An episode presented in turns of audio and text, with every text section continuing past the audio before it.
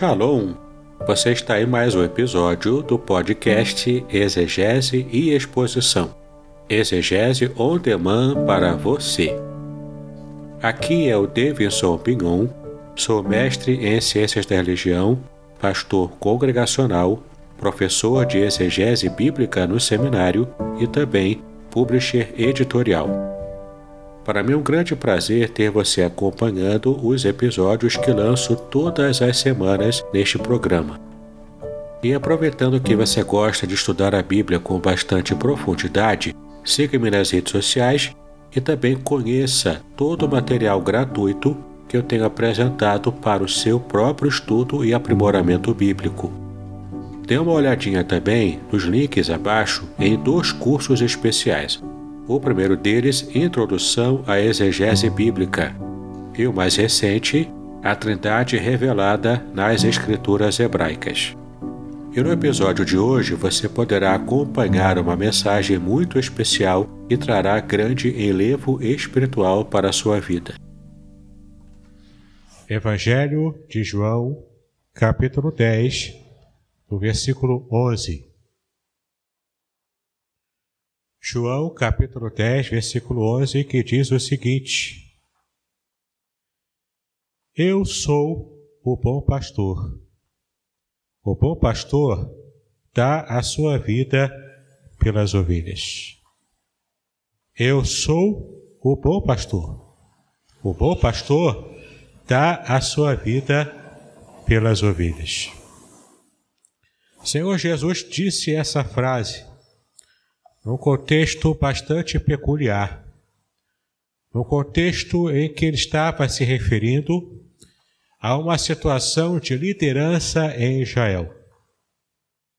Qualquer um que tem familiaridade com o texto bíblico sabe que o Senhor Jesus estava aqui se apresentando como aquele que tem totalmente o contraste, que faz totalmente o contraste entre a liderança de Israel no passado e ele próprio se apresentando como Senhor absoluto daquela nação, a nação escolhida, a nação que é o povo de Deus. E temos então diante de nós aqui essa verdade do que o Senhor Jesus está trazendo quando ele faz uma comparação muito importante. Porque no contexto dos versículos anteriores, Especialmente no versículo 8, Jesus disse o seguinte: Todos quantos vieram antes de mim são ladrões e salteadores, mas as ovelhas não os ouviram. Por que Jesus diz isso? Porque Jesus está se comparando como bom pastor. Por que, que ele faz isso resgatando a memória daqueles seus antecessores.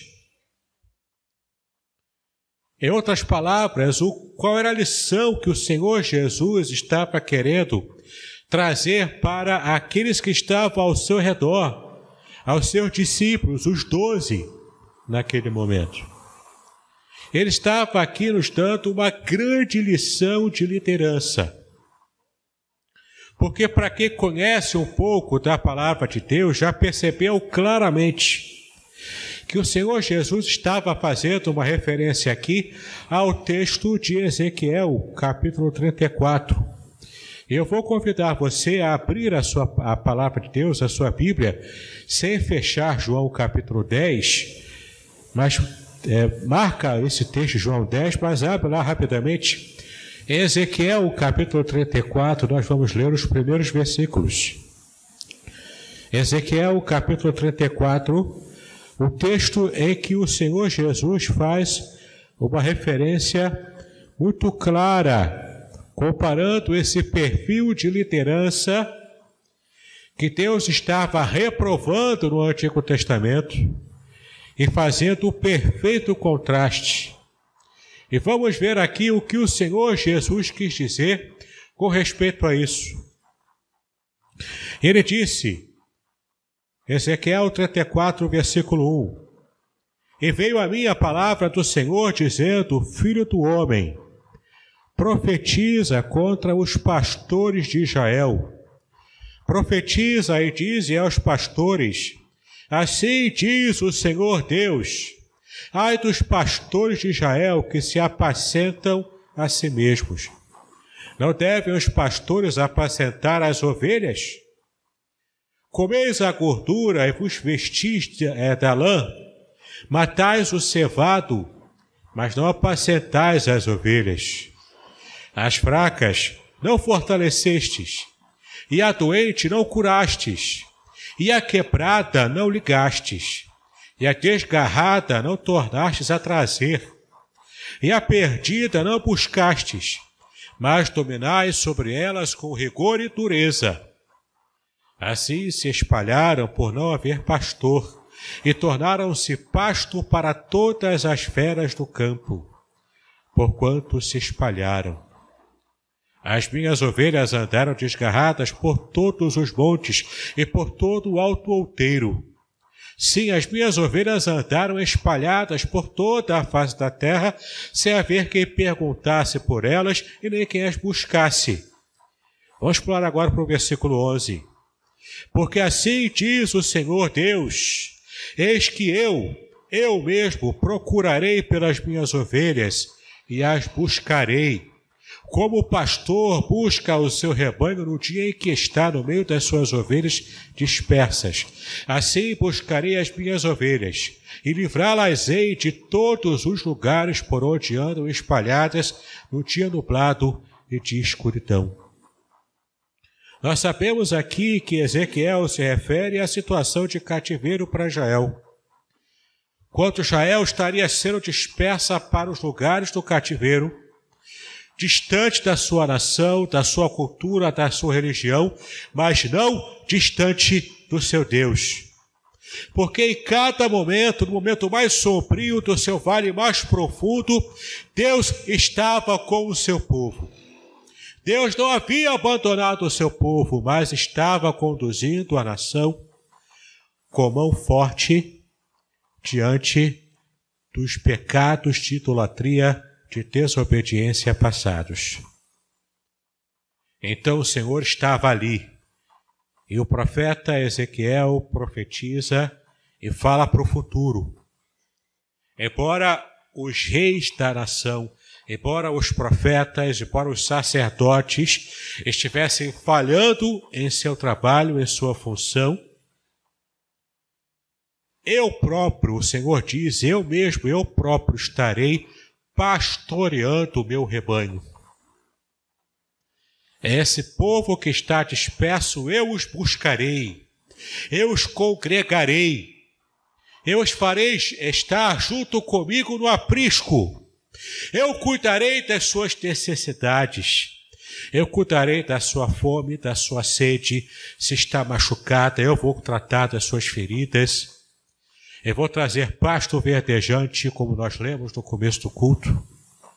Eu vou trazer lugar de descanso, águas tranquilas para que elas possam se refrescar. A vida estará sendo boa para as ovelhas que estão debaixo da minha aljava do meu aprisco, que estão perto de mim. Eu vou cuidar disso. Eu vou tratar delas porque eu as amo, elas são as minhas ovelhas, são a minha propriedade particular. Em minhas ovelhas o animal não toca, em minhas ovelhas o inimigo, o lobo, não ataca, porque elas estão comigo. E é interessante que o Senhor Jesus, ele é a própria concretização dessa promessa, dessa profecia. Israel, na sua diáspora, dispersa entre várias nações, ainda hoje Israel tem essa esperança de que todos os judeus ao redor do mundo, nessa grande diáspora, estejam retornando. Na língua hebraica, fazendo aliar, retornando para Israel. Então, todos congregando um só lugar, a terra prometida que o Senhor fez. E o Senhor Jesus, ele se apresenta não como esses pastores, esses péssimos líderes religiosos do Antigo Testamento, que por sua negligência acabaram provocando a situação de cativeiro. Mas ele se apresenta como o pastor que é bom. E a palavra bom que aparece aqui no grego é a palavra kalos. Kalos, de onde veio a palavra calói, aquela bicicleta antiga calói, que todo o pessoal da minha infância, antes da minha idade, não é? O pessoal da minha geração queria ter uma calói em casa para poder andar. Lembra até da propaganda antiga, né?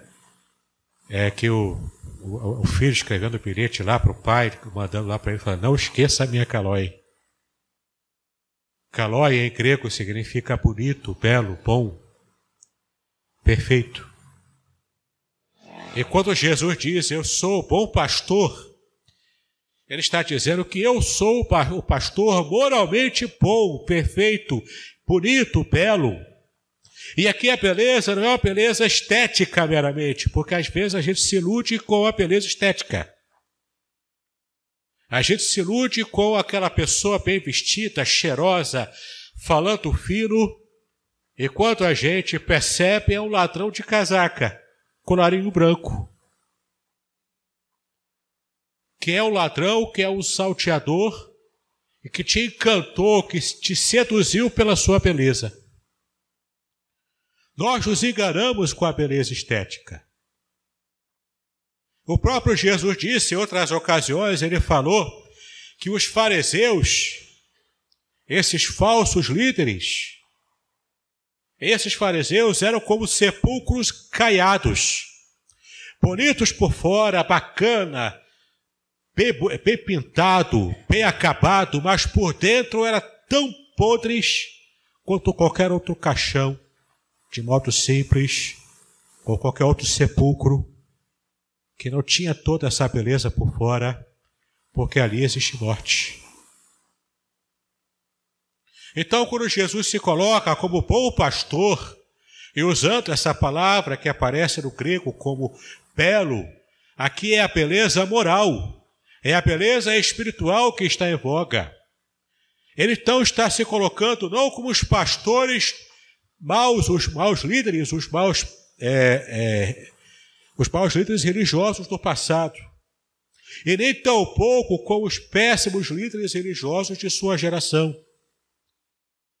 Aqueles que estavam mais ocupados com as coisas do templo em manter o templo bonito, em manter uma religiosidade meramente estética, mas vazia de significados. Ele estava dizendo: Eu sou bom pastor.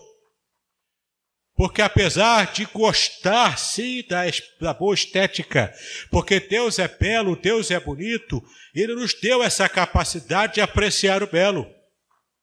Mas o belo não é o principal. O principal está na essência e é o que ele diz. Eu sou bom pastor porque a minha essência é a essência verdadeira do pastor verdadeiro. Não como aquele que é mercenário, que é pago para cuidar do rebanho e que quando ele mesmo se vê em um perigo de vida, na verdade, o perigo de morte, o perigo de perder a sua vida, o perigo de morte, ele foge porque não tem amor pelo rebanho.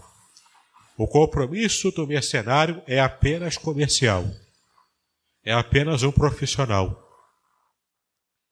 Ele não está disposto a entregar a sua vida pelo rebanho. Porque o rebanho não lhe custa nada. O rebanho lhe custa apenas o seu salário daquele dia. O pastor é diferente. O bom pastor é aquele que se preocupa tanto com o rebanho, é o líder sacrificial, que se preocupa tanto com o seu aprisco, que se for necessário, ele entrega a sua vida para proteger o seu rebanho. Diferente dos falsos líderes do passado, diferente dos falsos líderes do presente, da época do Senhor. E por que não podemos esticar também e pensarmos nos tantos falsos líderes que vemos por aí, preocupados mais com o seu séquito na internet, aqueles que são os seus seguidores no Instagram, no Facebook, no YouTube, aqueles que ele consegue movimentar numa campanha especial para levantar ofertas daqui e dali. Falsos líderes que se o rebanho deixa de dar dinheiro para eles, eles deixarão de ser pastores, se é que algum dia foram chamados para isso. Jesus se coloca aqui nessa contraposição contra os falsos líderes do passado, do presente dele e dos que viriam ainda no futuro. E esse futuro que o Senhor Jesus estava se referindo, nós podemos perceber hoje. Quantas pessoas só têm buscado ovelhas no aprisco do Senhor para estarem dominando sobre elas, com mão pesada, com mão forte. Mas o contrário também é verdadeiro. Pastores verdadeiros, chamados pelo Senhor, com o coração completamente entregues ao rebanho, em muitas ocasiões não são reconhecidos não são merecidos, e o seu próprio rebanho levanta lá, levanta lá sua patinha de ovelha para gritar: crucifica-o, crucifica-o.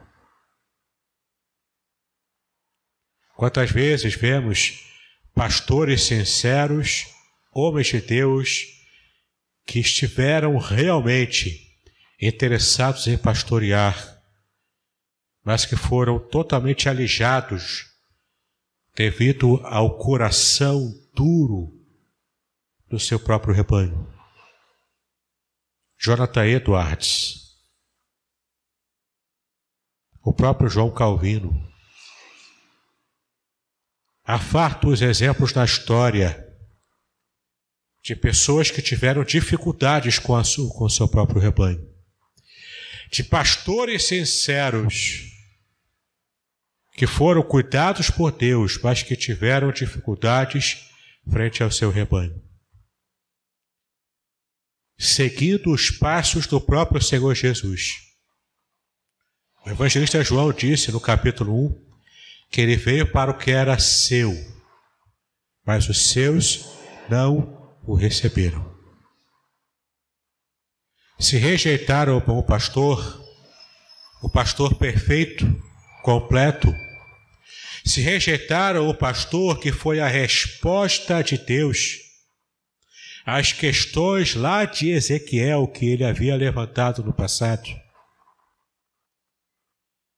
Também rebanhos podem hoje rejeitar o seu pastor local humano.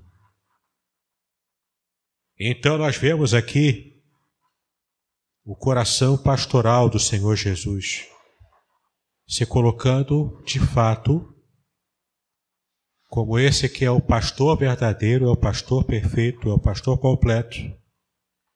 E o motivo pelo qual ele se apresenta assim é porque dentro da sua geração ele era o único que estava disposto a morrer pelas suas ovelhas, pelo seu rebanho. E de fato os lobos o atacaram. Os lobos o penduraram numa cruz, zombaram dele, cuspiram no seu rosto, sangraram o Senhor Jesus. Até que naquele madeiro ele estava completamente desfalecido em suas forças, mas mesmo no seu estágio mais frágil, ele se manteve fiel à sua missão até o fim. O sangue jorrando, as forças se esvaindo, o Senhor Jesus teve palavras de perdão na cruz para aqueles que os estavam crucificando. O Senhor Jesus teve palavras de vida, ele conseguiu se preocupar com a sua própria mãe, que precisava ser cuidada já que era viúva, e agora estarei, inclusive, sem o seu filho mais velho para cuidar dela. Ele conseguiu olhar todos ao seu redor. E mesmo com as suas forças se esvaindo, antes de ele entregar o Espírito, a sua palavra era de perdão. Perdão por aqueles, para aqueles que estavam crucificando. Perdão para a nação de Israel, para o seu povo que o havia rejeitado. Rejeitaram o bom pastor rejeitaram aquele que o próprio Deus, em que o próprio Deus se apresenta como a resposta completa para a situação milenar de Israel. E nesse momento nós nos lembramos desse sacrifício, do bom pastor, o pastor perfeito, o maior exemplo de liderança que nós podemos ter a liderança sacrificial, que é estudada inclusive nos meios seculares hoje. Estudantes de administração, de liderança, especialistas nessa área do conhecimento humano, estudam a vida de Jesus. Porque querem entender o estilo de liderança do Senhor. A liderança sacrificial. Um desses especialistas em liderança, John Maxwell, americano, pastor também, revolucionou o mundo com seus estudos, suas palestras no meio acadêmico secular, falando sobre a liderança e mostrando que Jesus é sim o exemplo maior de liderança para todas as nações da Terra um psicanalista muito famoso aqui no Brasil, Augusto Cury. Ele era ateu. Não acreditava na existência de Deus. Mas algo chamou a atenção dele. Ele quis produzir uma coleção de livros. Projeto literário meramente. Para estudar a psique de Jesus. Ele quis compreender quem era Jesus, como se processou todo é todo o processo de, de pensamento, de sentimento, toda a sua acusidade emocional. Ele pesquisou, ele estudou, produziu os cinco livros que ele intitulou de Análise da Inteligência de Cristo. Nessa análise, não digo que ele se converteu, ele não se converteu ao Evangelho mas ele deixou de ser ateu. Porque a única conclusão que ele conseguiu chegar foi a seguinte: não pode ter sido algo inventado, uma personalidade como essa, que era infinitamente superior a todos os deuses inventados greco-romanos dos povos antigos. A humanidade não estava emocionalmente evoluída a tal ponto de conseguir imaginar uma personalidade tão perfeita, tão madura, tão suave, tão maravilhosa quanto a personalidade do Senhor Jesus Cristo. Ele deixou de ser ateu, porque ele fez as pesquisas para poder escrever os seus livros ele conheceu um pouco mais de quem é o Senhor Jesus Cristo. O bom pastor dá a sua vida pelas ovelhas. E o Senhor foi radical nesse pensamento, nessa decisão, decisão tirada desde a eternidade, na economia da Trindade, nesse nessa comunicação entre as pessoas da Trindade, nessa decisão eterna, nesse decreto eterno, em que o Filho estaria assumindo a forma humana, sendo a resposta de todas as questões de Israel no passado. E ele estaria então entregando a sua vida para resgatar a humanidade perdida nos seus pecados por causa da sua condição desde Adão e Eva. O bom pastor dá a sua vida pelas ovelhas. Hoje pela manhã comemoramos esse ato. E agora à tarde comemoraremos mais uma vez esse ato.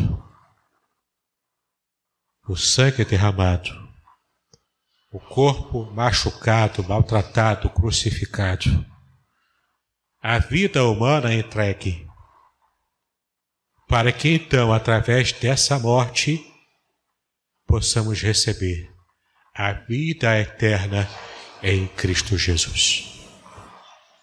Não há como a gente não se apaixonar por essa personalidade tão maravilhosa. Não há como a gente não é, se render em graças ao Senhor por esse ato dele simplesmente entregar a sua vida por nós, parte do seu rebanho. Que nessa tarde e noite possamos meditar nessa verdade. E que o bom pastor seja uma realidade na vida de cada um de nós, na sua manifestação divina, na revelação de quem ele é. E que em nome de Jesus jamais nos esqueçamos disso. Muito bem, agora o que eu gostaria de ver é a sua participação. Entre em contato comigo, compartilhe a sua experiência comigo e quem sabe até se você enviar em formato de áudio, eu possa aproveitar a sua experiência para apresentar no próximo episódio do podcast Exegese e Exposição. Eu sou Davidson Bignon e eu ajudo pastores e líderes cristãos a fazer estudos bíblicos da igreja, sem terem problemas com interpretações erradas. Se você então está pensando em compreender a sua Bíblia com segurança, não deixe de assistir a mais episódios como este aqui. Então, assine o canal, acione o sininho, curta, comente e também compartilhe. Ajude-me a ampliar o alcance com estudos bíblicos de qualidade na internet. Que Deus abençoe os seus estudos, paz e bênçãos sobre a sua vida.